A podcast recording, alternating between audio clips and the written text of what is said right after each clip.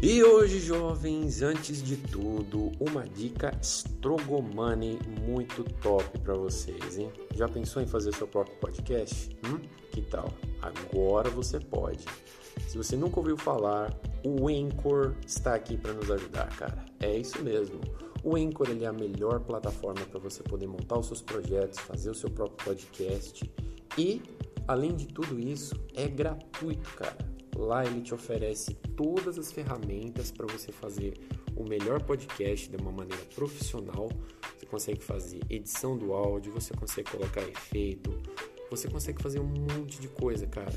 E gratuito ainda, fazendo tudo isso de um computador ou um tablet ou um celular. Cara, é muito bom.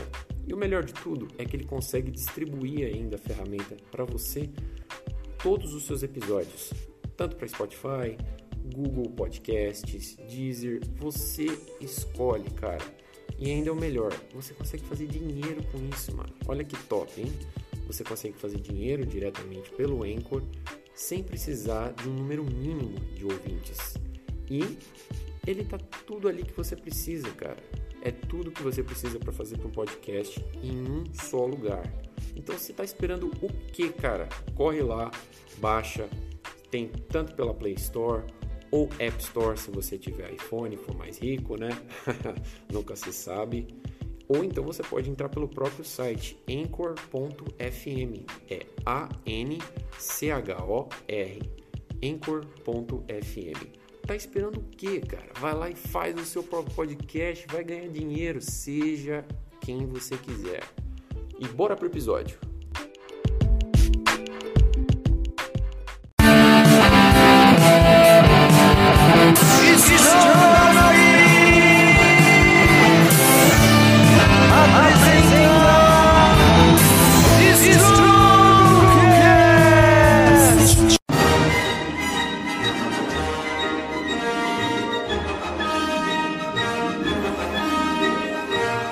Fala jovens, sejam bem-vindos a mais um episódio de Strugglecast. Estamos aqui hoje perante a vocês, nossos queridíssimos ouvintes, mais um episódio especial que iremos apresentar hoje, o episódio de 40 anos de Star Wars. Yes, eu sei, eu sei, foi muito tempo já nesse ano, foi lá em maio, mas não poderíamos deixar esse tema passar, ainda mais como um tema especial, que é 40 anos e ainda Natal, jovens. É, você que vai ouvir esse podcast aí, abrindo seu presentinho lá, ou então seu tio fazendo aquela brincadeira do pavê para comer. Você ainda vai acompanhar ainda esse episódio especial. Eu espero que vocês gostem, que a força esteja com vocês. E para me acompanhar, o meu queridíssimo Toit. Fala, Toit. Opa, e aí, Nate? Olá, sejam muito bem-vindos, Strogocasters. E hoje é exclusivo e com chave de ouro que vamos, é, vamos dizer, né, encerrar este ano com um tema especial, né?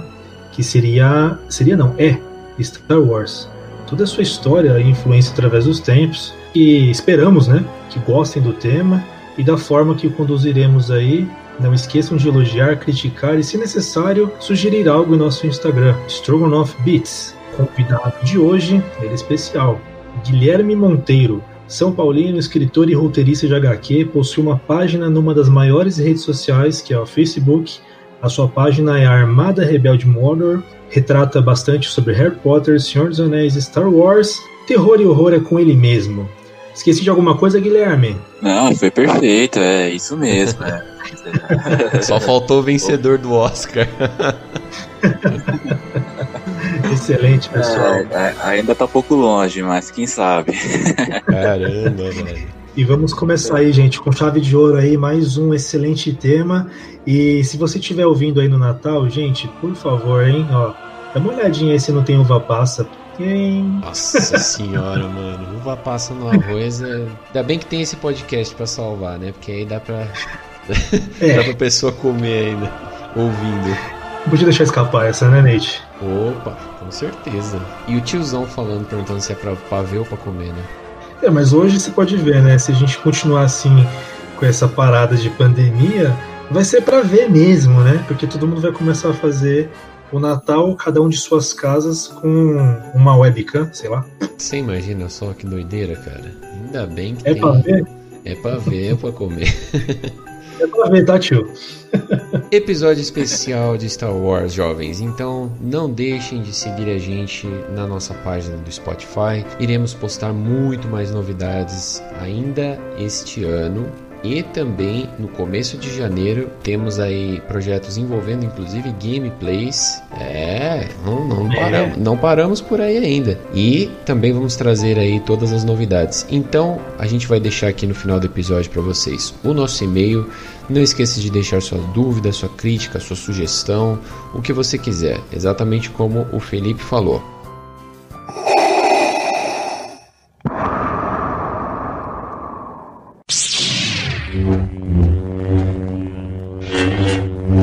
Aí, senhores? Nate? temos aqui em nossas mãos um material de ouro pra gente poder trabalhar hoje, hein? Saga Star Wars. Só de você falar da saga Star Wars já cria um peso, né, no roteiro pra gente poder falar, porque isso aqui com certeza dá bem mais do que uma hora e com certeza dá bem mais do que um episódio, né? Exatamente. Com certeza. Então, para vocês hoje, quando a gente fala, né, dessa saga Star Wars, é, apesar dela ser enorme, ela é uma saga que nunca morre. Vocês acham que existe aí um final para ela que a gente pode botar um ponto ali e dizer assim, morreu? Ou vocês acham que ela já morreu há muito tempo atrás e a Disney tá tentando arrastar ela? Porque é, um- é uma coisa assim, né? Existe a questão da gente pegar é, um tema e aí isso já aconteceu com diversas séries aí. Uma- em algum tempo ele fez sucesso e hoje, como pertence a outra empresa ou outra produtora, eles tentam extrair o máximo disso, né? Então, o que, que vocês acham? Vocês acham que Star Wars já morreu ou é uma saga que realmente nunca morre porque é um universo inexplorado? Bom, eu acho que Star Wars ele é um universo muito extenso, muito grande e eu acho que não, assim, não vai morrer tão cedo. Eu acho que jornadas terminam e outras jornadas começam. Vamos pegar o exemplo das trilogias, né? A gente teve mais ou menos a- o fim da jornada do Luke para se tornar um Jedi, que a gente viu lá na trilogia clássica, né? Do episódio 4 até o episódio 6. E depois, depois de um tempo, né? De 30 anos depois, dentro da cronologia de Star Wars, iniciou-se a jornada da, da Rey. Né? Então aqui foi uma outra jornada. E Star Wars, eu acho que o universo em si dá proporções de você inventar é, outras histórias, de colocar, sei lá, novos planetas também, né? Eu acho que Star Wars vai ser eterno, porque propicia isso, né? De você, no mesmo universo, contar histórias diferentes. Você pode contar, por exemplo, pegar o exemplo de The Mandalorian, que ela mistura muito faroeste, né? É, até tem pi- pitadas de samurai também, né? Um pouco, né? Mas o foco principal é o faroeste e você pode até, até mesmo no The Mandalorian teve um episódio que eles colocaram meio que uma história de terror, né? Que foi nessa segunda temporada, no episódio, no episódio 2, o episódio das aranhas. Pra quem assistiu, deve lembrar desse episódio muito bem. E Star Wars você pode fazer história de espionagem também, né? Como, por exemplo, vai ser a trama do Cassian Endor, né? A da série do Cassian Endor. E também foi um pouco o que aconteceu com Rogue One, né? Ou seja, você pode misturar muitos gêneros que a gente conhece dentro do universo de Star Wars e isso não perde nenhuma graça. Então eu acho isso sensacional e fantástico. É tipo uma sorveteria, né? Você vai lá, é, você escolhe o sabor que você quer dentro do próprio do próprio universo, né? Exatamente, engraçado, né? Eu, eu já, eu já eu vou dar um ensejo aí na. Concordo com o nosso caro amigo Guilherme. E eu tenho dois pontos de vistas. O que tem que ser trabalhado e, o, e aquele que já está ali mastigado. Como é um universo macro, se a gente parar para analisar somente a parte do conceito Jedi, fica meio que parado, porque eles estão tentando encerrar um ciclo para abrir um ciclo novo. E o novo vilão eu achei um pouquinho só sem carisma. Entretanto, tá? Em contrapartida, não, não é uma crítica negativa total, tá? É uma crítica que eles possam vir a melhorar esse novo, esse novo vilão. E uma, um ponto de vista que eu acho bastante interessante é, desde os primórdios a gente é apresentado ao ponto de vista sempre da rebelião, onde o império é a personificação da maldade. A gente nunca discorda deles e a gente sempre precisa, ter umas considerações, né? Que a rebelião ela, ela luta de uma forma muito é, estranha, né? De uma, maneira assim que mata, mata inocentes nesse processo, é, faz uma desordem terrorista. E é complicado porque o apoio que eles possuem da Ordem Jedi, ao mesmo tempo que eles estão ali misturando religião com política, e, e eles são teoricamente culpados pela própria destruição. Eles têm um tequinho de superioridade e arrogância e eles são tomados por essa por, por essa sensação por essa por essa arrogância que o cega e conduz para o primeiro vilão. Que é lindo a, a, se você for parar para ver a forma que se conduziu a história do Anakin ele se tornar Darth Vader cara é uma, uma coisa assim muito profunda. Se você parar para ver o 5, o 6 e o 7, depois o 1, 2 e o 3, você tem uma experiência assim profunda com relação a essas histórias, em que você tem como conduzir e abranger várias lacunas que estão ali ser preenchidas. Uhum. Quem é cada um, e, enfim, essa é a minha opinião. Vou dar um, só um resuminho aí, tá? Para não, não falar sozinho também. Mas essa é a minha opinião. Tem muita coisa ainda para crescer muita e nunca coisa. vai acabar se, se souberem trabalhar direitinho. É, o próprio Rogue One, né? O que eu acho da nova leva de filmes de Star Wars disparado o melhor filme. Ele até brinca com isso, que ele mostra um outro lado da rebelião. Verdade. Sim. Você vê, você vê lá, lá no começo do filme, né? O Cassian Endor matando lá aquele agente da da rebelião a sangue fio, né? Porque ele tava machucado, né? Tava com o braço machucado e eles foram pegos, né? Porque isso, e, e para não vazar a informação, a informação da, daquele cara que passou por Cássio, né? Sobre a questão do piloto, né? Sobre que o Império tava construindo a Estrela da Morte, né? Para eles não serem pegos, né? E o plano ir por água abaixo, e ele teve a, a, a FIA a decisão de assassinar o, o espião, né? Uhum. Isso foi começo, então você já vê já que mesmo eles desconstruíram a imagem da rebelião, né? Eu achei isso sensacional. É, eu acho, eu acho legal essa parte, porque assim, é, tirando a, a, a, questão que se assemelha à realidade, é, no, meu, no meu ponto de vista, eu acho que a saga em si, hoje, ela tá se dando melhor. Vocês podem discordar de mim se for o caso, mas ela tá se dando melhor se remetendo à trilogia original, mas sendo vista de pontos de vista diferentes, né? Por exemplo, Rogue One, Mandalorian, é, Guerra dos Clones, é, ela tá sendo tipo explorada de outras formas, tipo assim, ó, tava acontecendo isso, tá? Ao mesmo tempo enquanto a Estrela Sim. da Morte explodia. E isso tá fazendo mais sucesso do que explorar a trilogia atual, que era, na verdade, essa que o Guilherme falou, né? Que é a trilogia da Rey, que é a, que explora essa ascensão dela até virar uma, uma Jedi, uma mestre Jedi, né? Eu acho que talvez tenha, tenha saído do, dos trilhos, né? Do que a, a Disney realmente esperava para esse para esse novo Star Wars, né? Talvez aí tiveram que acabar voltando para a história original, né? Eu, eu, eu, particularmente fico um pouco triste, de verdade, fico um pouco assim triste porque quando, quando a gente fala de Jedi, e só de ver a forma que se conduziu, eu sinto uma vontade assim tão grande de conhecer quem foram os grandes Jedi, como é que era antes, como é que surgiu lá do Negro da Força, é, ver o Kim Konshin vivo no, no, início dele quando era um jovem Badawan, que nem mostrou, quando mostrou Obi-Wan. E tipo, eu sinto uma vontade enorme de ver essas coisas. Só que a gente é jogado por um ambiente em que já, já era, já acabou.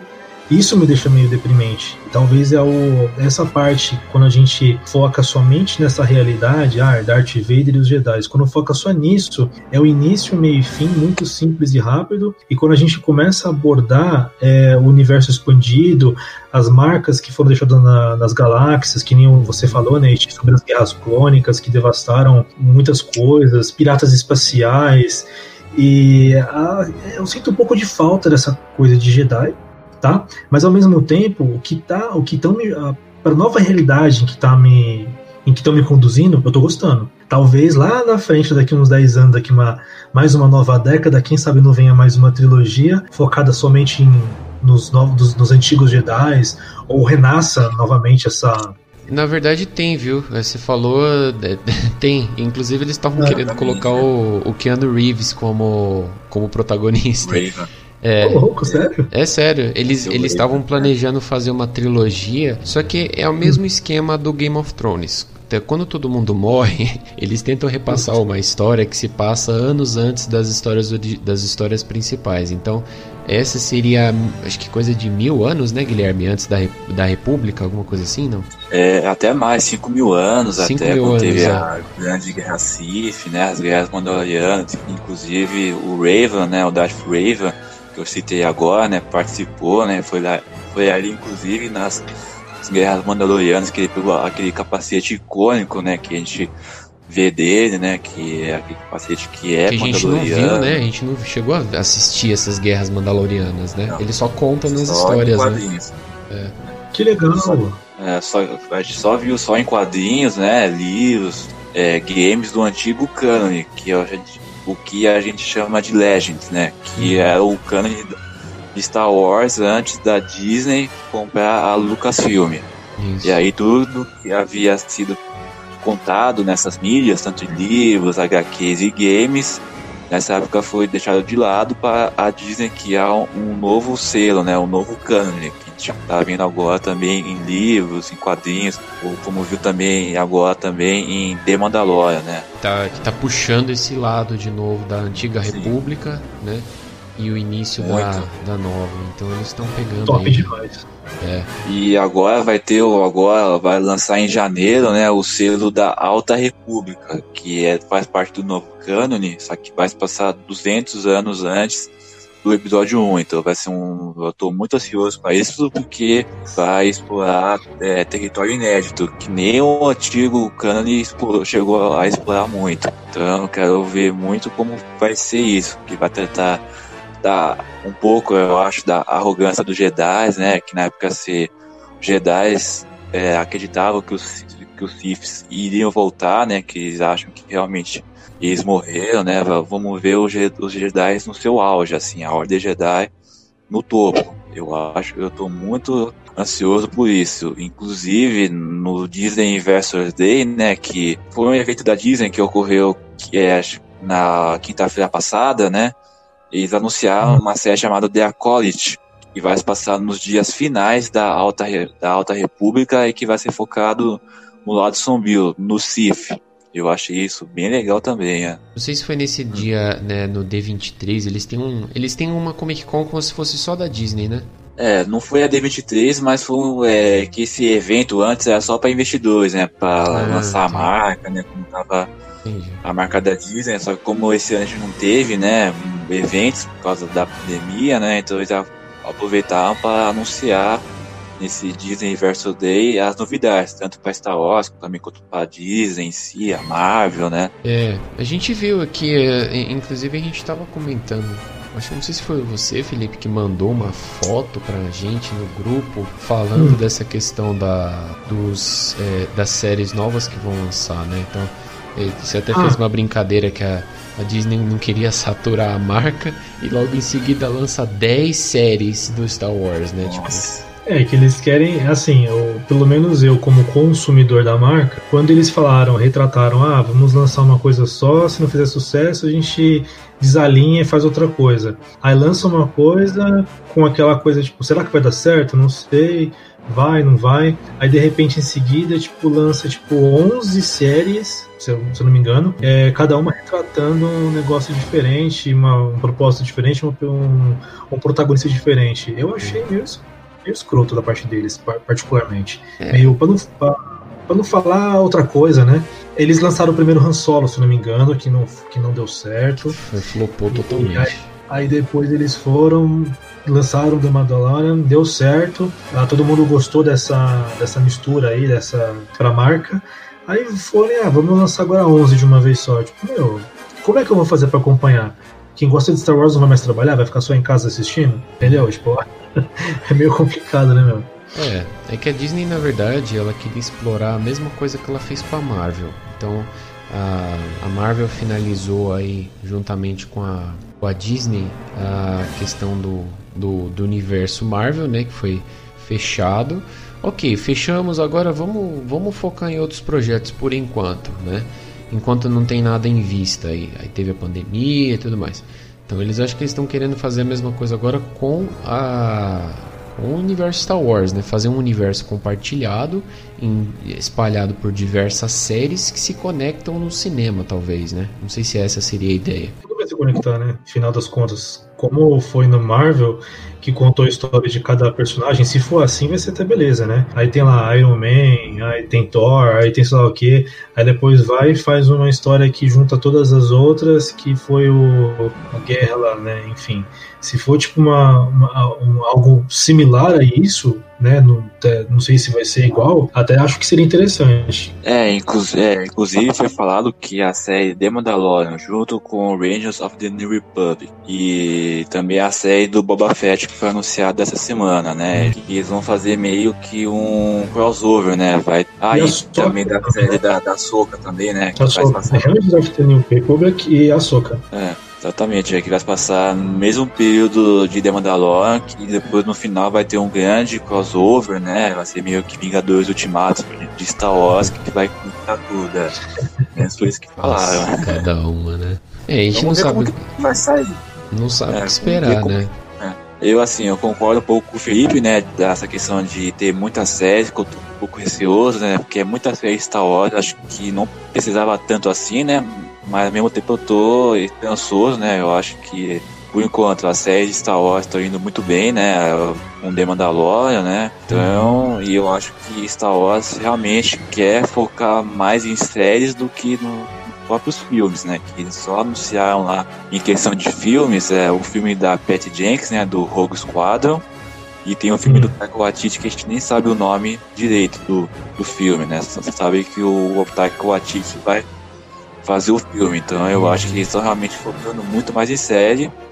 E eu, eu acho que tá certo, né? Acho que em série tem mais espaço e, e se tiver planejamento dá para contar excelentes, excelentes histórias. Eu só para encerrar minha opinião com relação à primeira pergunta, o universo Star Wars é um universo que pode te, pode ser muito bem aproveitado. Uma coisa é você, uma coisa que eu sou crítico assim absurda é você fazer um remake de algo e você alterar é, o sexo ou a aparência do personagem. Eu acho que não é necessário fazer isso. Ah, vamos colocar lá, por exemplo, Caça-Fantasma versão feminina. Pô, tanta heroína feminina, por que não aproveitar, né? Mas buscando esse ensejo de Star Wars, buscar, já que o universo tipo é imenso, tem milhões, nossa, inimagináveis possibilidades de enredo para uma série como essa. É mais do que a vida real. É mais do que essa história que a gente conta no dia a dia de, da história da, da própria humanidade. Se a gente for pegar um livro de história, se a gente for pegar a Bíblia, se a gente for pegar tudo que já se passou na história da humanidade, Star Wars segue quase. Se não tô falando. Não, não tô sendo muito. Me corrija se eu estiver errado, tá, pessoal? Se eu tô sendo muito prepotente. Mas Star Wars, por ter um universo, tipo, muito amplo, dá para você buscar qualquer possibilidade em qualquer momento. Porque o cenário ali é muito grande. Tudo dá para se aproveitar. Sim, exatamente, né? Como você falou, perfeito. Star Wars é um universo muito extenso, né? Dá para contar histórias de diferentes gêneros. Eu até, eu, até eu defendo muito o filme do Han Solo, assim, que muita gente não curtiu, falou, ah, não precisava ter essa história, mas eu acho que o filme do Han Solo abriu uh, um novo gênero para a franquia, né, que se, eles iam explorar muito o submundo de Star Wars, né, a, a máfia, os caçadores de recompensas. Tipo, é, coisas que ninguém prestava atenção nas, nas, nas sagas principais, né? Exatamente. Ia abrir muito isso, ia ser um novo, uma nova visão, assim, ia ser, pô, a gente podia até ver um filme de máfia de, de Star Wars, podia colocar, sei lá, o próprio Jabba no meio, né? Que o uhum. Jabba, ele é meio que um, um, mafioso, é o senhor do crime de Tatooine, né? Então. É por, eu, por que, que eu comprei a ideia do Mandalorian? Porque assim, eu sou. Eu, eu, eu lia bastante HQ de Star Wars na, na minha época. E eu sempre passava minisséries de, da, da Guerra dos Clones né? Não sei se vocês lembram, tinha uma minissérie que passava na, no Cartoon, que era uma Era muito minissérie, legal. era uma Excelente. minissérie animada, cara. Era cinco minutos e, e, a, e a hora que o cara chegava assim pra falar no episódio anterior, nossa, eu ficava até arrepiado, velho. É, tipo, era muito louco, tá ligado? Nossa, E, sim. e, o, e, o, e o Boba Fett era dessa época. né? tipo, ele, eu não sei se ele chegou a aparecer, mas tinha muito, mu- muita questão da exploração da, do- da vivência dos soldados. É, depois ele pegava um pouco da visão dos Jedi, depois ele pegava um pouco da visão da República. Tudo isso numa minissérie, ele- era bem legal. Sim. E, e nesse É, meio do- tempo, né, quando teve o, a Guerra dos Clones, episódio 2, eu, eu era super fã do Boba Fett, entendeu? Então, quando teve Mandalorian, tipo, eu comprei a ideia, porque acho que ia ser legal ver uma série sobre um caçador de recompensas, né? É, do Boba Fett, né? O Boba Fett ele apareceu pela primeira vez, assim, lá naquele especial de Natal de Star Wars, que é desastroso, né? De 38. E lá teve uma animação, né? Que lá o filho do Chewbacca, o Lumpalo, ele vê. Ah, eu lembro desse aí. Nossa, que horror, velho. Sim, é. E o Boba Fett apareceu lá. A única coisa boa do especial foi o Boba Fett, né? O Eu nem lembro que ele aparecia, cara. Meu Deus. Sim, ele aparece. É tão ruim, né? Me corrija se eu estiver errado, ele não aparece na saga do. na Guerras Clônicas? Aparece. Ele, apa- ele aparece no episódio 2, né? Que tá molequinho, né? Que ele é até revelado que ele é filho Ele é do clone. Django Fett, né? Um clone, né? É, um, fi- um filho Isso. clone. Uhum. E depois ele aparece no alguns episódios do Star Wars Clone Wars 3D, né? Que até faz missões junto com a, a Aura Singh, o, o Bosque, que aparece também no episódio 5. O Bosque é aquele largato, né? O humanoide, né? É, faz uns sons lá no episódio 5, né? Quando o, o Vader, né, fala os caçadores de recompensa que quem conseguir pegar o Han Solo na Millennium Falcon vai ter uma recompensa, né? Essas coisas. E depois ele aparece junto com o Cad Bane, né? E te- ele tenta fazer um, um clã, né? De, é, de assassinos, né? Que se chama Kratos Claw, né? Que se baseia em Tatooine, né? Então Hum. ele aparece no desenho 3D, que o desenho 3D é o canônico. E o que o Nathan falou do desenho do Clone Wars 2D, que, que tinha esses 5 minutos, né? Que era bem legal, inclusive. Infelizmente a Disney descanonizou esse desenho, né? Mas eles pegaram algumas referências, como a Ajax Ventrix que é aquela assassina, né? Sif, que é careca, que o Vulcan Isso, esse aí, mano. ela, né? Nossa, É. foi a melhor luta. Foi a melhor luta espadachim que eu Nossa. já vi. Que, que durou, acho que Nossa. parecia a saga do céu do Dragon Ball. É, era Nossa, 10 muito episódios eles lutando com o cara. Os dois acho que estavam perdidos na floresta. Os, os dois se encontram e eles começam a tretar. Nossa. Eles é, eles estavam em, em- Inclusive, eles estavam em, em Avin 4, que a gente vê como é a, a base rebelde lá no episódio 4. Eu achei bem Uhum. legal a referência, né? Nossa, Eu achei muito legal, muito. Nossa, muito fodástico mesmo. Porque eles pegam, tipo, por exemplo, um pouco do Anakin e o- e o Obi-Wan fazendo algumas missões, Uhum. juntos e sozinhos. É, o Yoda acabando com o exército inteiro. Achei também fascinante. Eles retratam um pouco desse lado, assim, tipo, que os, o que o filme não mostra, eles mostram um pouco desse lado. É, Eu achei muito fundamental, né? É, tem o, também o, o Mace Windu, né, nesse desenho 2D, né, que ele destroça um, é, o separatista, né, uma guarnição separatista sem sabre de luz, né, que ele perdeu e ele usando a força consegue destruir todo lá o arsenal, né, dos separatistas que estavam dominando o planeta onde ele estava e isso eu também achei sensacional.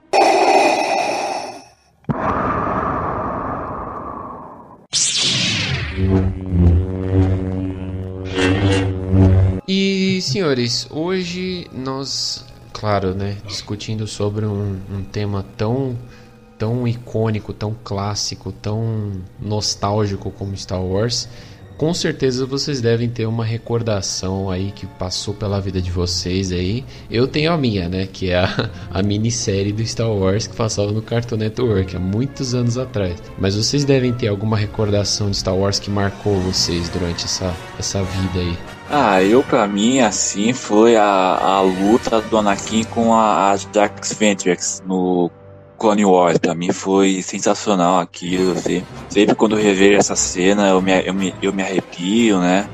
Pra mim é um dos momentos mais marcantes na minha vida de Star Wars, né? Assim, de, to de todos, assim, até mesmo de pegar de filmes, livros, HQs, pra mim esse é o momento que eu mais me recordo, assim, é. É que também eu fui introduzido ao, Star Wars com esse desenho 2D, né? Então eu lembro que eu assistia também no, no Cartoon Network, né? E eu achava incrível, né? Também. É, foi aí que me introduziu a a esse universo. Eu acho que eu vou com você nessa, cara. Foi sensacional mesmo. E olha que eu já li ah. HQ, não sei se você, se você já leu HQ uma vez, do, da luta entre o Darth Vader e o Darth Maul. Eu acho que nem essa luta foi, você que parou essa aí que você falou, do Anakin. Não, foi, ela foi muito bem dirigida, essa luta, foi muito bem animada, né? Eu lembro que até chega a chover lá no planeta do Yavin 4. Isso, a... nossa, muito nossa, louco. Todos os detalhes a chuva pingando no, no sabre, sabre. barulho, nossa, demais isso. Eu achei por um momento que ela ia matar ele, tá ligado? Mas eu falei, ah não, mano. É. Nada a ver. Mas ela era tão boa quanto ele. É. Mas no Legends, né, no antigo canon, é, lembra do Anakin no episódio 3, porque ele tá com aquela cicatriz? Então, aí nessa tem uma HQ que mostra que a, a, foi a Ventrex que realmente deu aquela cicatriz pro Anakin, né? É, Tal no duelo lá. Por isso que tem aquela cicatriz. Isso no Legends, porque no Canon isso não foi explicado ainda. Eu vou falar é, de um episódio e de um momento. Eu gostei muito quando voltou a passar e quando teve a ameaça fantasma. Eu achei sensacional é, a gente ser conduzido por um, por, um, por um universo que a gente nunca imaginava ser contado. Adorei a parte de gráfico, na época para mim foi surpreendente ver o, o Yoda, a nova versão do Yoda, né, em CGI. É, não tendo o que reclamar do enredo, sério. Tem muitos críticos aí que falam que é, era algo inútil. O episódio fala, sempre falam que o episódio 1 foi o pior. O pessoal vive falando isso, os críticos principalmente, né? Não, eu, eu acho que não. Eu particularmente adorei, porque ele me, me reintroduziu novamente nesse universo e eu gostei demais. Assim, uma crítica. Eu acho que a crítica ela foi muito dura. Porque foi. eles estavam, de repente, com expectativa. Muito. E de repente, por exemplo, o que vocês falaram aí agora há pouco, eu tava tentando lembrar o nome dele, né? Eu queria lembrar o nome dele sem pesquisar na, no Google. O Darth Maul. Ah, o Darth Maul foi pouco aproveitado. Ah, o King Gonshin morreu cedo. Concordo. Mas se você parar para analisar, tipo, a forma ali de, de, de sabe, aqueles mitcoins lá, que os negócios que tem no sangue dos, dos Jedi, é uma forma também que todo mundo critica. Mas, cara, eu não sei porque eu gostei. Mas no momento, só para encerrar minha opinião, um momento para mim que foi muito marcante, que eu assim achei é, magnífico, acho que foi em 2000, 2001 ou 2002, se eu não me engano. 2001 2002 é, teve na, no SBT, é, na, acho que na tela de sucessos, toda sexta-feira passava um episódio, ou passou todos de uma vez, eu não tenho certeza. Eu sei que, tipo, eu e meu primo, a gente sentou na, no sofá da sala e a gente fez uma sessão assim, ó, tipo Star Wars. e na época era tipo, não dava nem conta da importância que era isso pro cenário é, é, é, cinéfilo, né? Pro cenário assim, tipo, universal, né? Era algo que eu gostava e pronto, acabou. Sentei no, no sofá e fiquei assistindo a, vai, o 5, o 6, o 7, o 1 e o 2, se eu não me engano, uhum. na época. E para mim foi fascinante. Fascinante.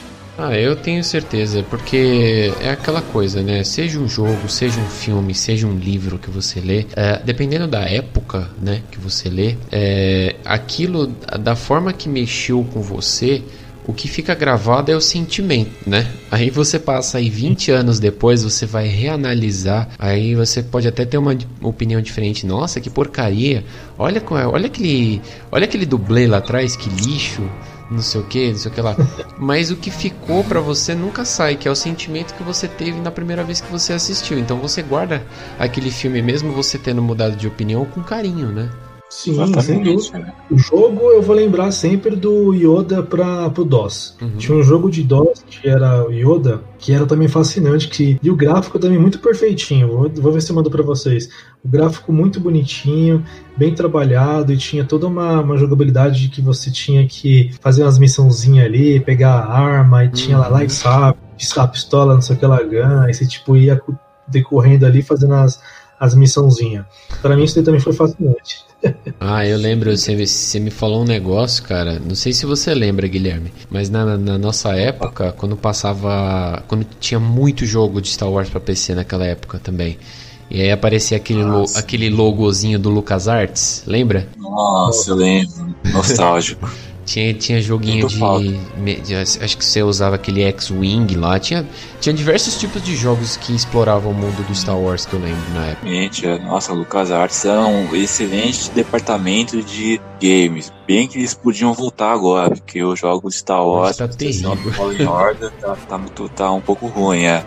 Ah, aquele do PlayStation, do Xbox 360, se não me engano, acho que deve ter o PlayStation 2 também, pro 3 é, Star Wars, Force Unleashed lá, sei lá. Nossa, eu, eu, Você é o que nesse jogo? Então, o Star Wars The Force Unleashed conta a história de uma, é, é, o aprendiz secreto do Darth Vader, que é o Starkiller, o Gene Merrick. A gente começa o jogo, né, o Vader joga com o Vader, inclusive, no começo do jogo, ele tá em Kashyyyk, ele lá chega lá no, lá lá nas casas do, dos Wooks, né, as aldeias, né, a cabana. E aí o Vader confronta o pai do Starkiller, né, porque na época que, logo depois da Ordem 66, que o Vader, ele ia, ia atrás de os Jedi que conseguiam sobre, sobreviver, né, a mando do Imperador, né, ia lá e matava aqueles que conseguiam, que ainda estavam vivos. E aí chega lá no jogo, né? Aí o Vader mata, né? O, o, o pai do Gary, do Gary Merrick, o, o Starkiller tava pequeno, né? E aí, é, e aí o, o Vader sabe, conhece ele, né? Porque o Gary, né? Ele não sabia direito como funcionava a força. Ele puxa o sabre de luz do Vader para ele e aí vem um, um destacão de Stormtroopers, aí eles vão matar o menino, aí o Vader fica na frente dele e salva ele. Só que aí nisso o Vader transforma ele no aprendiz. Sem o conhecimento do Imperador. É claro que durante o jogo isso vai mudar, né? O desenrolar da trama. E o Starkiller é muito conhecido por ser muito apelão, assim. Ele tem um poder da força muito grande, assim. Tinha momentos do jogo que ele fazia até o, meio que uma espécie de Kamehameha, né? Do, de Wars. é. Ah, acho que eu lembro desse aí, mano. Esse, esse que saiu recente, eu acho que ele explora a mesma coisa, só que pro lado Jedi. Acho que é o Fallen Order, né? É. Que, que, que, foi o último Isso, que É, o, o Cal, o Cal Cat, que é um sobrevivente da Ordem 66, ele tenta, né, junto com a Meta Jedi série, de pegar sensitivos da força, né, de ir atrás deles e tentar formar uma nova Ordem Jedi, né, mesmo nesse período. Tentaram, da... tentaram reciclar, né, da, da, o jogo é. tava, tava sucateada a ideia, tentaram dar uma reciclada na ideia. Ah, vamos, vamos mudar só o nome da pessoa, mudar o ambiente. É sempre aquela mesma é. coisa, né? A Ray foi a mesma coisa. Ah, eu, eu, sou, eu sou trabalhador, eu trabalho com. Eu acordo 5 da manhã, eu cato lixo, eu, eu pego ônibus. Nossa, mas você tem a força. É sério, eu tenho a força? Tem, tem a força. Nossa. Vem comigo que eu vou te mostrar. tipo, não é basicamente isso? É, e, e a Ray tá em um planeta desértico, assim como o Luke, né? Só mudou o nome, que a Ray tá em Jakku e o Luke tava em Tatooine, né? Então, aí você vê quantas vezes eles não reutilizam a mesma premissa de falar, nossa, tinha um mestre Jedi, tinha um, alguém que estava com a força é, num Sim. planeta tal há muitos anos e ninguém sabia. Ah, mas ela é filha do fulano de ciclano de, de, de Beltrano, entendeu? E aí a pessoa Exatamente, sempre é. vai lá, tipo, treina a pessoa, aí fica aquele personagem. É, no, no, caso da Ren ficou interessante porque os pais dela não eram, não eram nada, não eram ninguém, né? certo? Nesse, nesse caso, é. Até, é. é então, até o 8, porque o 9 eles mudaram, né? Mudaram? É, é não sei se você chegou a ver o, o episódio 9, mas mudaram um pouco essa origem, né? Da, da Ray, né? Que tem a sua importância. É, no 9, no 9 ela tava. É, é, assim, né? No final, sem querer dar muito spoiler. Mas no é. 9 percebe-se que ela tem uma ligação maior com os antigos mestres Jedi, né? O Yoda, o Mestre Windu.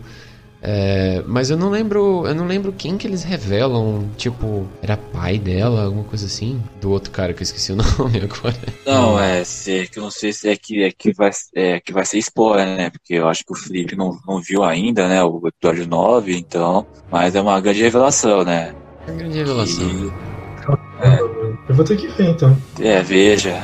Veja, mas veja assim, né? Veja com o olho virado pro lado, assim, pra você não se É. decepcionar tanto. Porque esse episódio É. 9 foi um tapa na cara dos fãs. Né? Exatamente. Se prepara para uma, uma surpresa que vai ser muito desagradável.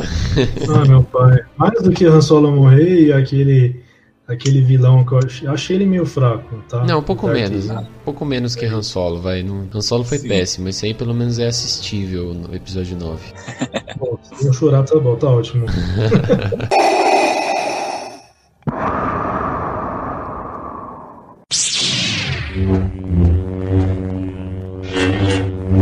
Bom, senhores, a gente sabe que existem aí, né, as galinhas do- dos ovos de ouro de todas as empresas, né? A Konami tinha o, o queridíssimo Kojima, né? A Apple tinha o seu Steve Jobs e, claro, a, o Star Wars tem o George Lucas, né? Que hoje virou-se aí uma, uma grande empresa aí da Lucasfilm, que é rentável até hoje, né, avaliado em bilhões de dólares. E a gente sabe que ele foi a, a grande mente brilhante por trás desse universo, né? Então, assim, o que, que vocês acham realmente em relação ao George Lucas? Ele, a, a gente sabe que ele teve essa ideia para Star Wars, mas assim, foi uma ideia bem explorada ou que ele poderia ter explorado melhor em relação a outros projetos, né?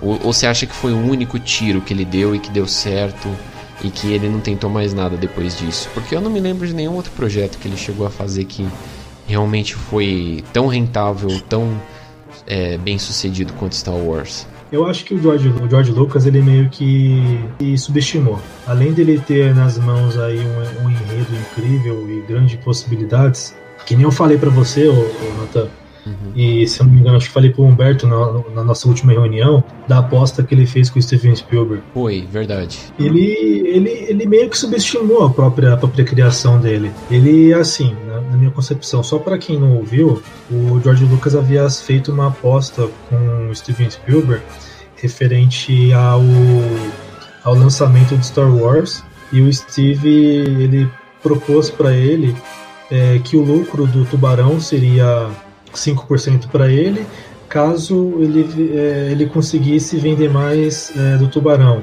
e vice-versa se fosse Star Wars. E Star Wars ele próprio não acreditava na, na, na potência do enredo, tanto que quando saiu o, o- diretamente o 4, ele estava meio com receio. A propósito, né, só para encerrar minha opinião, não ficar sem mais delongas, né, é, eu acredito muito que ele deu a possibilidade de um enredo é, absurdo, de um universo incrível, em que hoje em dia, estando nas mãos de uma empresa como a Disney, tudo, exatamente tudo é possível, tá? Não, não, não vou dizer para você que ah, o Kojima, a Konami sem o Kojima não vai conseguir continuar Metal Gear. Talvez sim. O Akira Toriyama, se não estiver escrevendo o Dragon Ball, não consegue. Talvez sim, mas Star Wars não, cara. Star Wars ele conseguiu, o, o- acho que o George Lucas conseguiu passar a mensagem do universo no qual ele quis.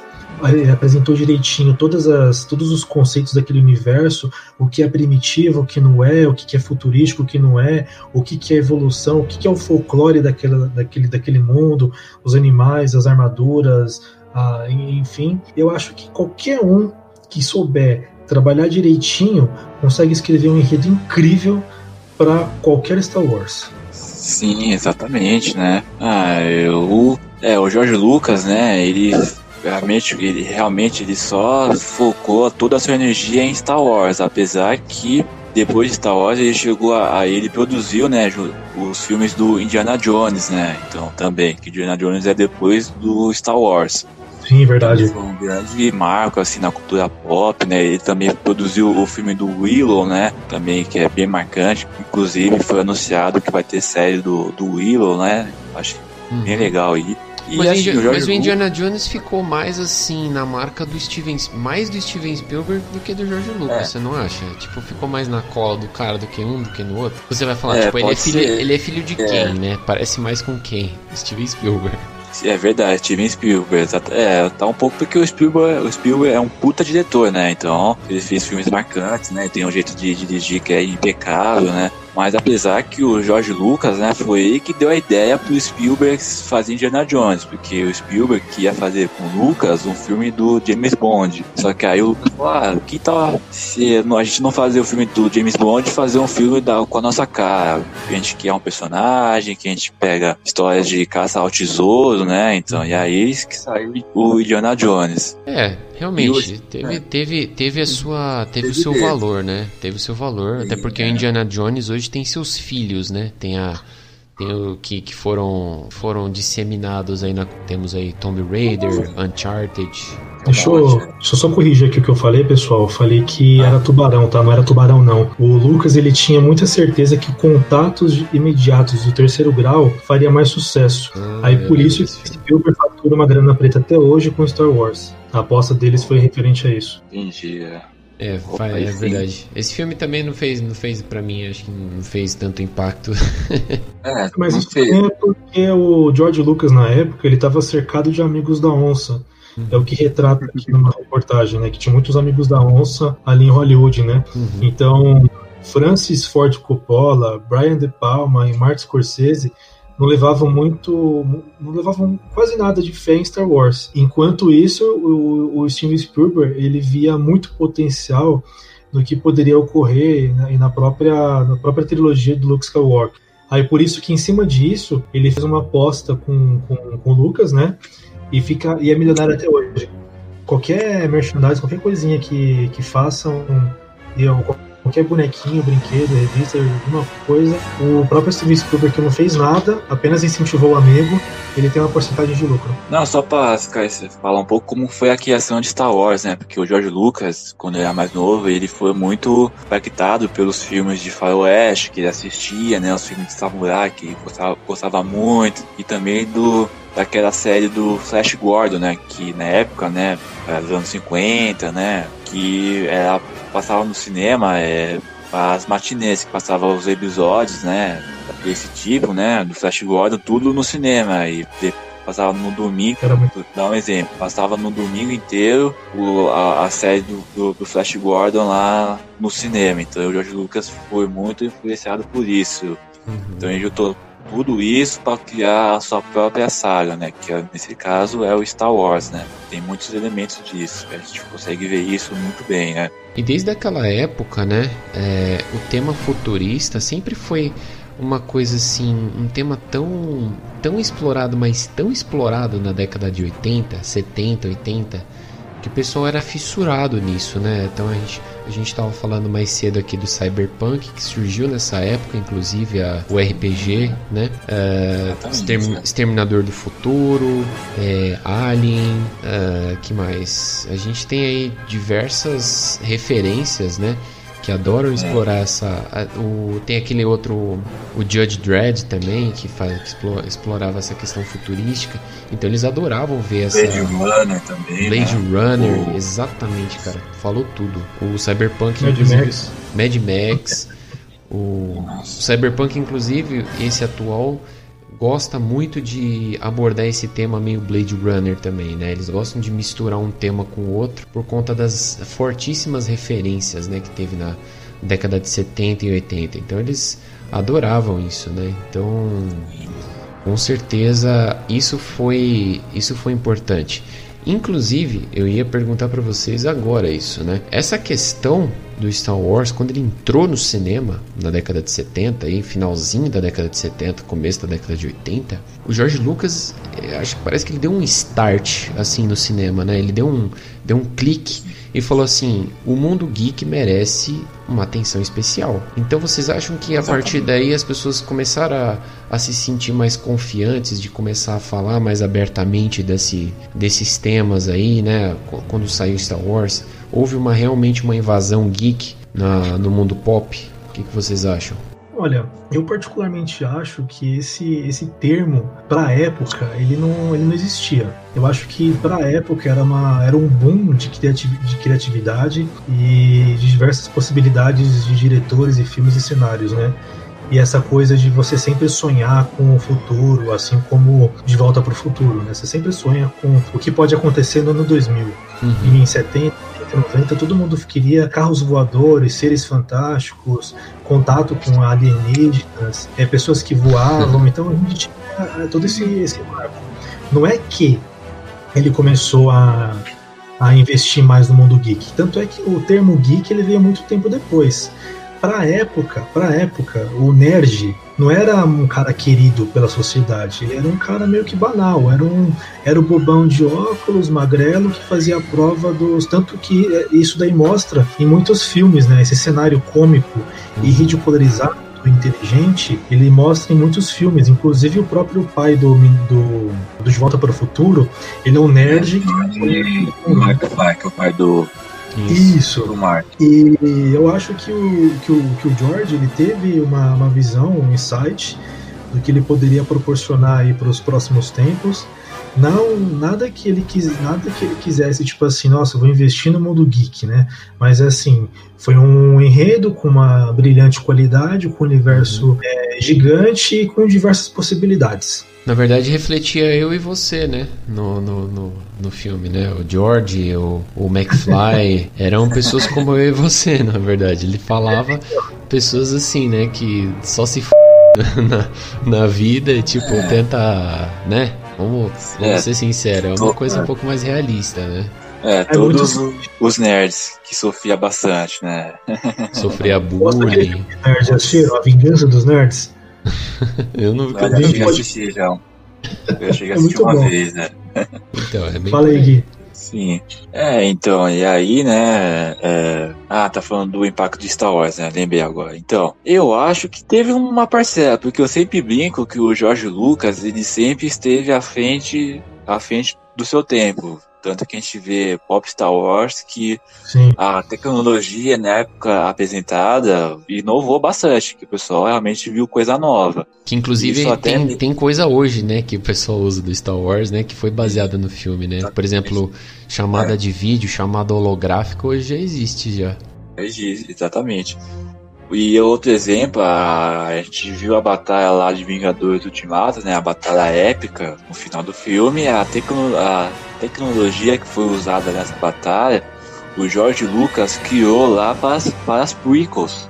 Claro que nas prequels ele estava testando ainda, né? Não tinha a perfeição que chegou no ano passado, né? Mas ele criou essa, essa tecnologia. Então, você vê que o George Lucas sempre foi inovador, sempre tinha, sempre gostou muito de tecno, tecnologia, né?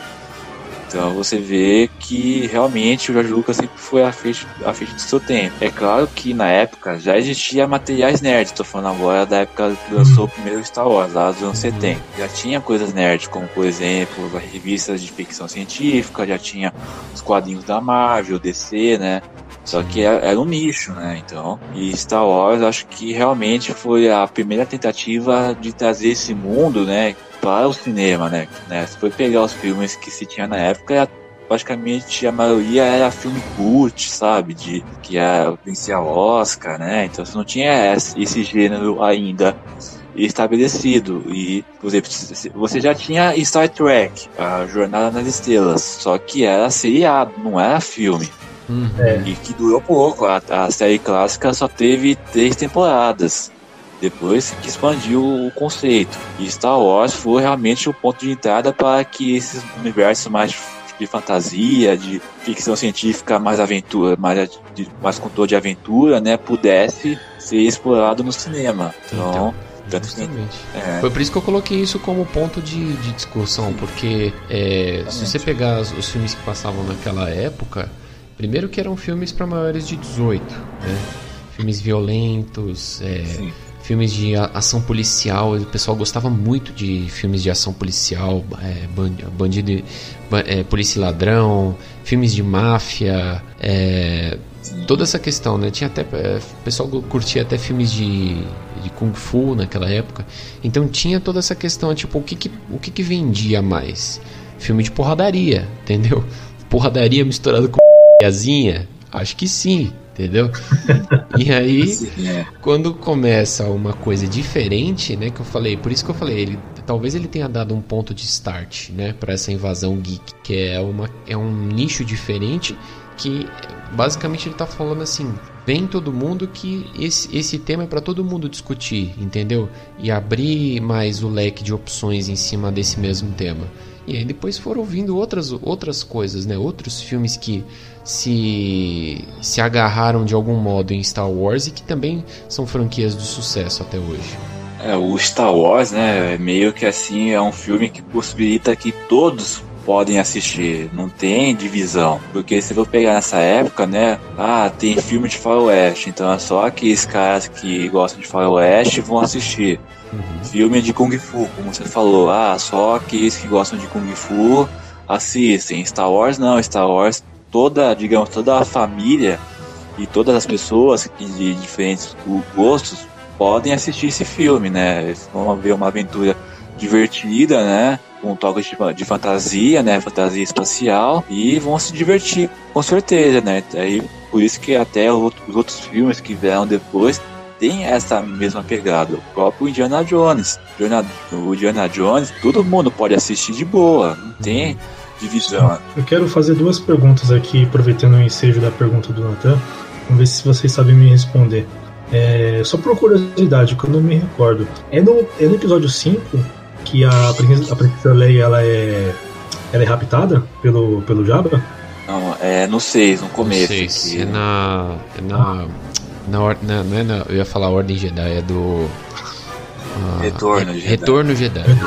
Isso. Ah, tá. na, ver, na, verdade é dividido em duas partes, né? Porque ela é sequestrada no no, no 5 e, e aí o, o Han Solo é, resgata ela no 6. Sim, sim. Não, eu tô falando. Não, não. O, o Han Solo resgata ela, o Han e o Luke no episódio 4, né? Que a, a Leia foi feita ah. prisioneira, né? Ah, não, ele, ele, tipo, ele vira uma estátua, né? É, no 5 ele, ele é congelado, aí no 6 a Leia, o Luke, o Lando, eles vão atrás do Han, lá em Tatooine, que ele tá no passo do Jabba, né? Que ele Isso. foi trazido pro, Boba Fett. E aí a Leia consegue descongelar eles, só que o Jabba já sabia, meio que sabia já que eles estavam lá para pegar o Han. E aí o Jabba se, é, capturou a Leia. Aí fez a Leia se tornar a escrava. E aí depois entra em cena o Luke. O Luke aí que o vai salvar consegue... os dois. É, tô ligado. Agora isso, que eu lembrei. Isso mesmo. Isso. É. Não, de boa. Eu tô, tô viajando aqui na, na batatinha, na, nos, nos, meus pensamentos, em duas situações. É, primeiro, todo filme e série, eu não sei se isso daí é da, por causa da época ou por causa da, da insegurança do sucesso, mas toda série e filme, quando começa, tem que mostrar um peitinho. Tem que mostrar alguma cena assim, meia é, vulgar, né? Foi Os olhos assim do. Foi o que eu falei, é. nessa época aí, eu acabei de falar, na época de 70, 80, não, então. é aquele bagulho, é p***zinha, mesmo que seja geek, né? Sempre tem aquela sexualização, né, de vez em quando para pensar, até hoje existe isso, cara. Game of Thrones, os primeiros episódios era só putaria. Se, se você for ver é, Breaking Bad também, todas as novas, todas as séries e filmes quando começam, ele para atrair o público, eles, eles meio que mostram uma sexualização. É bem naquela parte que tipo assim, você coloca o filme, você tá sozinho, ok. Você tá sozinho, tranquilo na bola de meia, você colocou o filme, o filme tá rodando. Aí, bem na hora que aparece sua mãe, sua tia, sua sobrinha, sua filha, sua esposa. bem na hora. Você tá é, aí começa aquela, aquela, aquela coisa que você fica meio com uma vergonha alheia, meio tipo, é. putz. Já aconteceu isso comigo, já, eu sei muito bem. Ixi, mano, o que que aconteceu, mano? Tava. Os caras começaram não, a se é, pegar no não, filme.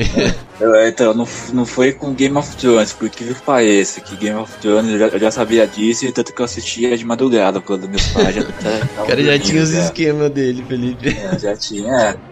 Não sei se você chegaram a ver um, um filme chamado Do Inferno, que é com Johnny Depp, que é baseado na obra do Alan Moore, né? Do. Sei, já ouvi falar. HQs. E no começo do filme tem lá, acho que é o príncipe, né? Que tá relacionado com uma prostituta, né? Que mostra eles na cama, né? No, bem no começo do filme, quando depois entra a polícia e pega a mulher, né? A prostituta, a prostituta. E aí mostra tudo, né? Mostra a mulher nua, né? E aí foi nessa parte que minha mãe entrou. nessa parte. e aí oh. eu já fui a sacar já. é, não, não, não, vou anotar aqui, vou ver se eu assisto depois. O que eu ia falar, a pergunta que eu ia fazer é assim: é, se o Liam Nelson tivesse participado dos primeiros dos primeiros Star Wars, vocês acham que alguém seria sequestrado? Nunca, jamais. Jamais. Resolvia no é. primeiro episódio já. Exatamente. Piadinha, piadinha pra quebrar o gelo do nerd, do- dos nerds. Sim. Nossa. E você falou da sexualização, né? A, a Leia, né? A Carrie Fisher até tá, foi relatado que no episódio 4 o George Lucas pediu para a Carrie Fisher não usar sutiã. Porque ele achava que, ah, como é no espaço, aventura, então a mulher não usa sutiã, né? E aí, se você for pegar rapi- rapidinho, né, o filme, né, prestar atenção, você consegue ver um pouco dos, dos seios da, da, da Carrie Fisher no episódio 4, que ela tá com aquela roupa branca, né? E Eita, quando a. É, eu quando. sei não, mano. Ah, é, que eu já sabia já. É. Os caras têm um plantão ali, mano, de. de, Ah, de- aqui não um plantão nada. Dark Web da, da Star Wars. Se É. você, se você Não, mas pausar ela no chegou a minuto falar isso, 432, você vê um peitinho ali. Você consegue ver o, o- é, você consegue ver rapidamente o, o biquinho, os biquinhos, né? Dos, dos seios, é.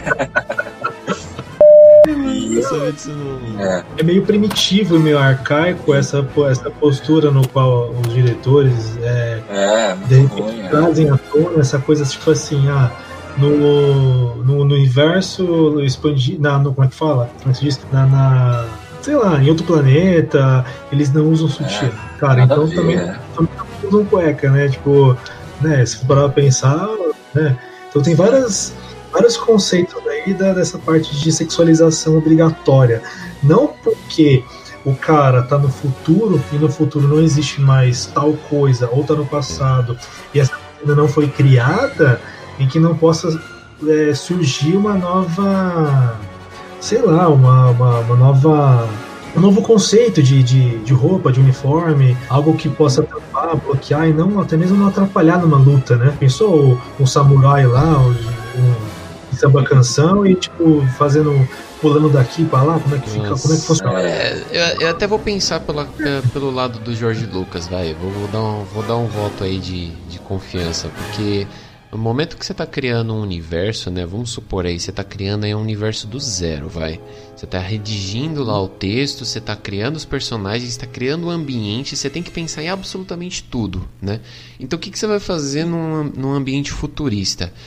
Será que tem realmente alguém que vai usar sutiã? Pode ou não pode, né? E os caras vão usar cueca lá? Vai, vai aparecer alguém de cueca, tá ligado? Finalmente, o que eu tô falando, o que eu tô falando é que a justificativa dele não foi plausível, que não, não condiz que no universo não, há, não haveria uma, uma, nova, uma nova ferramenta que substituísse tais, tais vestimentas. É isso que eu tô falando, Se porque, for- porque aí se você for parar pra pensar, se você tem lá, ó, se você tá criando um ambiente futurista, o, o cara ficou na dúvida, né? Tipo, será que eu ponho um sutiã? Mas sutiã não é uma coisa do passado? Tipo, uma coisa assim, eu tô entendeu? falando que falando que essa, que essa, essa, essa justificativa não foi plausível, por quê? Porque assim, se ele quisesse realmente tampar, não fosse algo proposital, porque o diretor, ele tá 100% com os olhos antenados a qualquer escapatória. Se escapou, não foi por muitas vezes, tá? Escapa, né, certas coisas. Mas muitas coisas eles deixam escapar de propósito, cara. Uhum. Uma coisa que eu falo, tipo assim, se você partir do princípio que o Jabba, ele é um. Não é um terrorista, como é que fala? É um. Mafioso. Mafioso, é gangster. maravilhoso. Aquele cenário ali, obscuro, obsceno, aquela cantoria, aqueles funcionários, aquela promiscuidade foi algo essencial, um elemento essencial de sombra, fotografia, áudio para aquele momento. Então a Carrie Fish não usar um, um bojo, um tapa sexy, uma, uma, uma- uma- um pano que seja, foi, foi essencial. Foi Não essencial falar que- arte, sim. Então, essencial a arte, não é algo que tipo fala assim, "Oi, aqui não existe sutiãs, tá, gente? Não, foi justificativa Hum. besta. Entendi o que você quis dizer. Simplesmente, simplesmente foi, foi necessário para aquele momento, entendeu? O mafioso vai querer que uma escrava use tipo, esse tipo de roupa? Lógico que não. É, é, realmente faz, faz sentido o que você falou. Faz, é, tinha que pertencer àquela cena pra poder fazer sentido daquela, daquele jeito, né? Exatamente. Sim.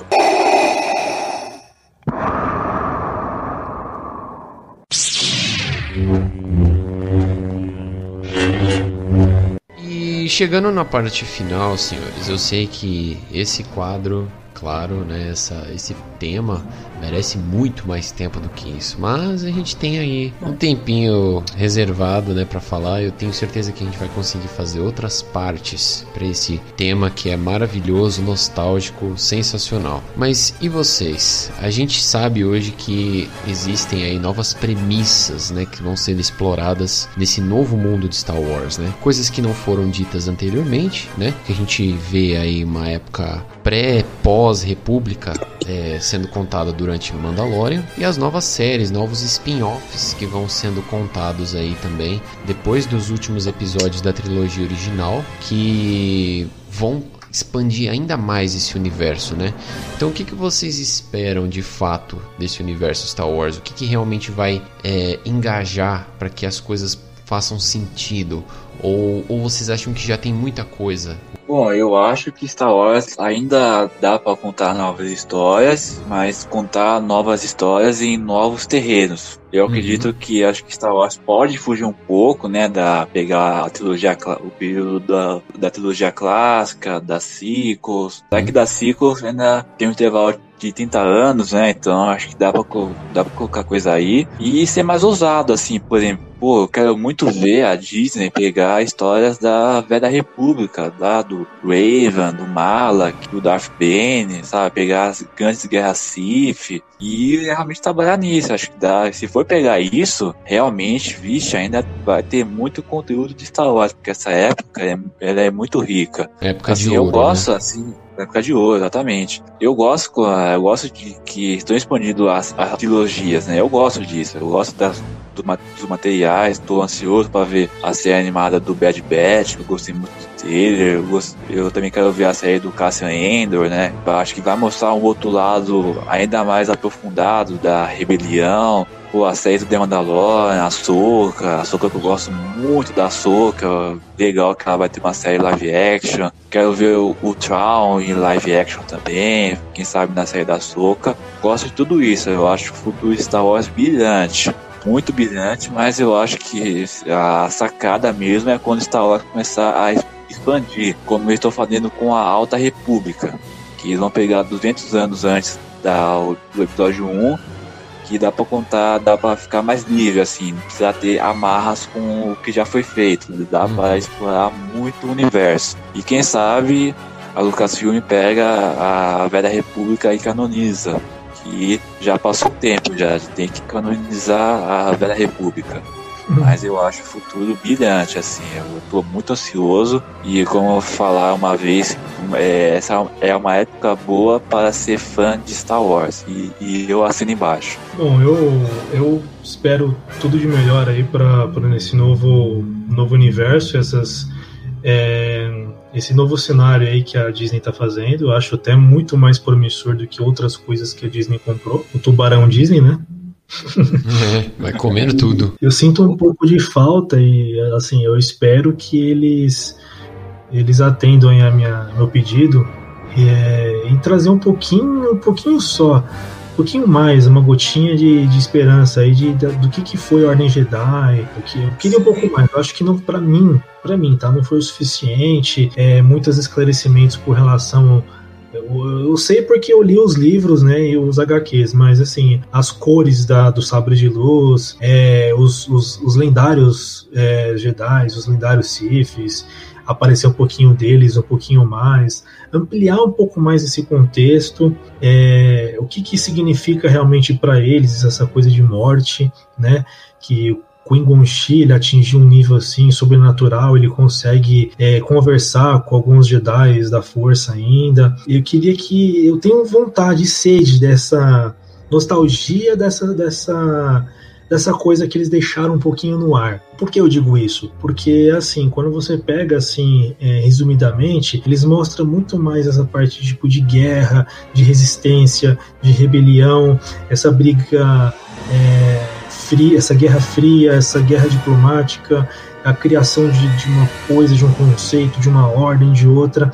Então, tipo assim, a gente é banhado de, informa de, de, de, diversas informações e às vezes eu sinto um pouquinho de falta de uma coisa que eles de vez em quando expõem, tipo uma reunião Jedi. Tipo, se você for para pensar quantas reuniões Jedi já teve e o que, que era aquilo ali, o que, que era aquele mundo ali. Eu sinto falta disso daí. Espero, mas espero também que vai dar tudo certo. Eu acho que a Disney foi brilhante, acho que foi uma das melhores compras que eles já fizeram. É, esse mundo de Star Wars, mundo de, de para ter diversas situações e bonequinho, e HQ, e livros e filmes e revistas, enfim, é algo muito promissor. Boa sorte para eles. E realmente é uma, é uma coisa que está sendo mais explorada, né? Porque o universo Star Wars foi reavivado, né? Para essa garotada nova aí de agora que está completando aí seus 15, 16 anos. É, talvez, talvez, talvez estejam reaproveitando isso para introduzir esse pessoal também nesse universo e tentar vender mais, né? Tanto que Mandalorian fez já uma grande parte dessa, de, desse trabalho, né? Introduzindo aí novos personagens, o Mando, o Baby Yoda, né? Que não chama Baby Yoda, chama Grogu.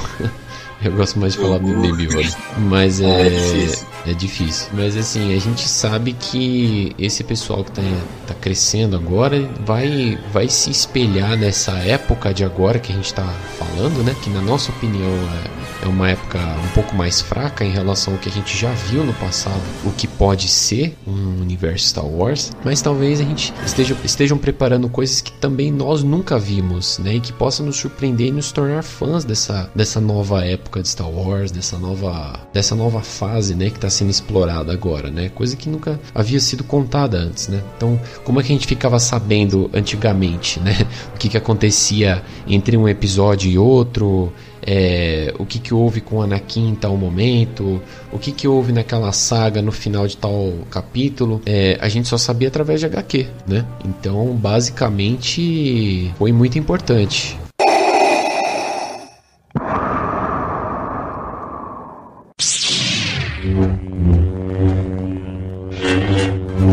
Bom, pessoal, vamos encerrar então? Vamos lá. Vamos Pô, lá então. Patrocínio? Ih, rapaz, hoje não tem. Tem sim. Esse de hoje ele é um oferecimento zona de spoilers. Canecas, camisas masculinas e femininas de anime, séries e filmes. É, vale a pena conferir, né? Dar uma passada lá no, no Instagram do, do, pessoal, da Zona de Spoiler. Tem o Instagram e tem a rede social, o Facebook, tem o site também, né? Zona de Spoilers. Eu vou colocar aí no comentário. Eu coloco é, para vocês dar uma passadinha lá, que também tem camisas e canecas, né? E peças aí do Star Wars. Inclusive. Eita, tem camisa do Star Wars? Tem, dá uma olhadinha lá. Eita, olha lá, Guilherme, você viu? Já vai é, comprar, já, é. já me passa já. Já vai pro Natal ali, já vai pro Natal lindão já. Já, é, opa, aí sim. já quero. Ouvindo o podcast com uma camisa do Zona de Spoilers. Demorou, mano. Top demais. aí. Bom, senhores, então chegamos ao final de mais um Stroglecast. Eu sei, hoje foi um episódio diferenciado para um ouvinte diferenciado, que são vocês, claro. E eu não poderia ter feito melhor sem essas duas peças-chave, nossa participação aí do nosso queridíssimo escritor aí de HQs, Guilherme Monteiro, e também o Toyd. O que vocês acharam hoje do episódio? Eu achei sensacional, gostei muito de participar. Foi o meu primeiro podcast que eu participo. Opa. Se quiser fazer mais convites, pode fazer. Vou, eu vou participar com uma, uma maior alegria, né? Gostei muito, vocês são demais. E eu só, só tenho que, que, que agradecer ao espaço que vocês possibilitaram e agradecer o convite que vocês fizeram. Muito obrigado mesmo. Com certeza, nós que agradecemos. E falando em espaço, Guilherme, pode ficar tranquilo, a gente vai deixar esse espaço agora para você divulgar aí o seu trabalho. Conta aí pra gente os seus projetos, as suas páginas, pro pessoal que tá te ouvindo aí ficar ciente e talvez até quiser, querer acessar, dar uma olhadinha. Opa, muito obrigado, claro. Então, eu sou o criador da página do Facebook e do Instagram chamada Armada Rebelde Mordor. E a página fala de Harry Potter, Star Wars e Senhor dos Anéis, que é foco principal, mas às vezes fala de Marvel, DC, um pouco de Game of Thrones. Por enquanto, eu só tenho essas páginas no Facebook e no Instagram, inclusive no Instagram, enquanto eu ainda não lancei, não lançar o canal do YouTube da Armada, que vai ter ano que vem, então fiquem atentos. Mas enquanto eu não lanço, eu faço lives no Instagram da Armada Rebelde Morda, que eu falo desses assuntos. Olha só, ele faz agora, live, cara. É, faço live, é. Praticamente toda semana. Essas semanas não, né? Porque como é fim de ano, e Natal e Ano Novo, né? Então a gente deu uma, uma descansada, mas ano que vem vamos voltar com tudo. Já tô com umas lives programadas, né? Roteirizadas. E ano que vem, como eu falei, vai ter canal no YouTube. Então eu também vou migrar para o, para o YouTube, que vai ser meu próximo grande passo. E nas minhas páginas eu falo de. Eu, eu dou notícias, né? Sobre o que está acontecendo nesses universos. E também curiosidades, assim. Eu pego algo que é falado no, em algum livro, HQ, e comento lá. Então é só seguir lá. Eu tô sempre é, atento, né? se, se quiserem conversar comigo, né, fiquem à vontade, comentar. Também aceito críticas, assim, para melhorar o meu trabalho sempre, né? Então, vocês, quem quiser entrar nesse universo, vocês serão sempre bem-vindos. Com certeza, com certeza. e qual que é as páginas? Fala aí de novo, Guilherme, para o pessoal te acompanhar. É, a parte no Facebook é Armada Rebelde Mordor. Mordor lá do Senhor dos Anéis, onde fica o Sauron, né? É só colocar lá no Facebook que você acha de boa. E também no Instagram é arroba Armada Rebelde Mordor, tudo junto, que vocês me acham também, é. Então é isso aí, Armada Rebelde Mordor, você que é fã de Senhor dos Anéis, você que é fã de Harry Potter, você que gosta de RPG, o Guilherme está sempre montando um material legal para vocês darem uma lida lá.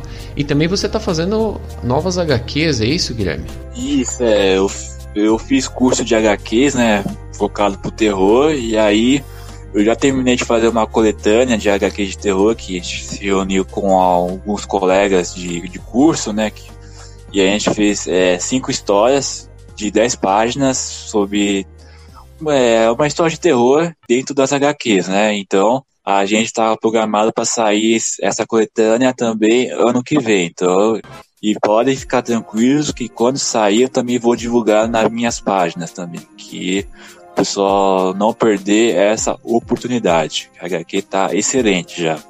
Top demais. Então, Armada Rebelde Mordor. Eu tô te seguindo aqui, depois você segue a gente também. Vou seguir, com certeza. em falando em seguir, Toit, qual que é a nossa página? Opa, Strogonoff Beats.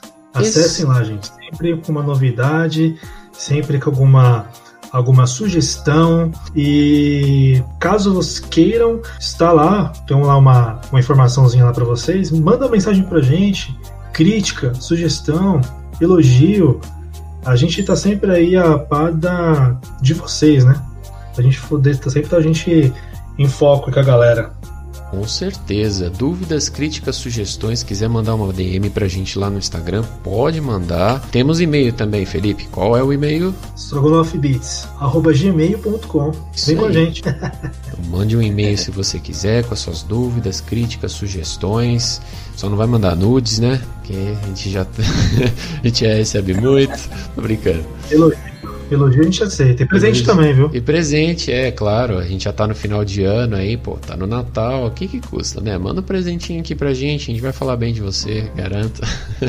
Vocês podem passar aí, é, vamos dizer assim, o Natal com a família de vocês mesmo à distância, mas aí vocês podem estar de repente com uma, com uma camisa aí do, é, do Zona do Spoiler, pode estar ouvindo o nosso podcast, acessando o Instagram do Guilherme, que é presente melhor do que isso, oh, não é não? Verdade, é. Exatamente, gente. Excelentes. então, senhores, muito obrigado pelo episódio de hoje. Vocês que estão aí, nós queremos aqui desejar para vocês dois Strogonoff Beats um ótimo Natal, boas festas, que vocês não bebam muito, porque ano que vem tem mais novidades, tá? Ainda esse ano nós ainda vamos soltar mais um episódio especial, então fique ligado. E também em janeiro nós iremos montar lá todo um esquema para vocês no Instagram, para vocês irem acompanhando aí nossos novos projetos, tá? Vamos deixar aqui também a, na descrição desse episódio as páginas para vocês acompanharem o Guilherme Monteiro, tá? Vocês acompanharem o trabalho dele também e vocês aproveitarem porque ainda tem muita coisa a ser vista por aí. Então, muito obrigado. Obrigado, Toit. Obrigado, Guilherme, pela participação aí de vocês. Fui! Tamo junto.